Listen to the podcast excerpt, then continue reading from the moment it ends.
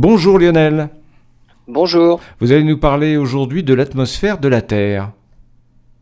Et eh oui, il y a plus de 4 milliards d'années, la Terre, euh, la planète Terre naissait par accrétion. En fait, des, des petits morceaux de roche qui s'agglutinent et qui, avec le temps, forment une planète de plus en plus grosse. Alors, avec tous ces impacts, la Terre accumule aussi de la chaleur. Alors, c'est une véritable boule en fusion, hein, un océan de magma de 1000 km de profondeur.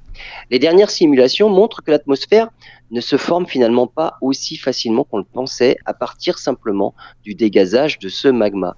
Les chercheurs imaginaient que les gaz dissous dans le magma s'échappaient et formaient finalement l'atmosphère primitive de notre planète.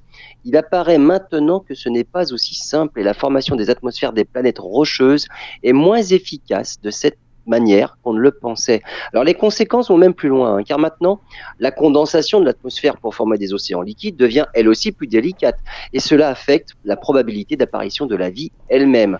D'autres arguments indiquent que l'atmosphère primitive de la Terre contenait essentiellement du monoxyde et du dioxyde de carbone avec de l'azote, ce qui l'éloigne également des expériences de Miller sur les origines de la vie, où la composition de l'atmosphère primitive était bien différente.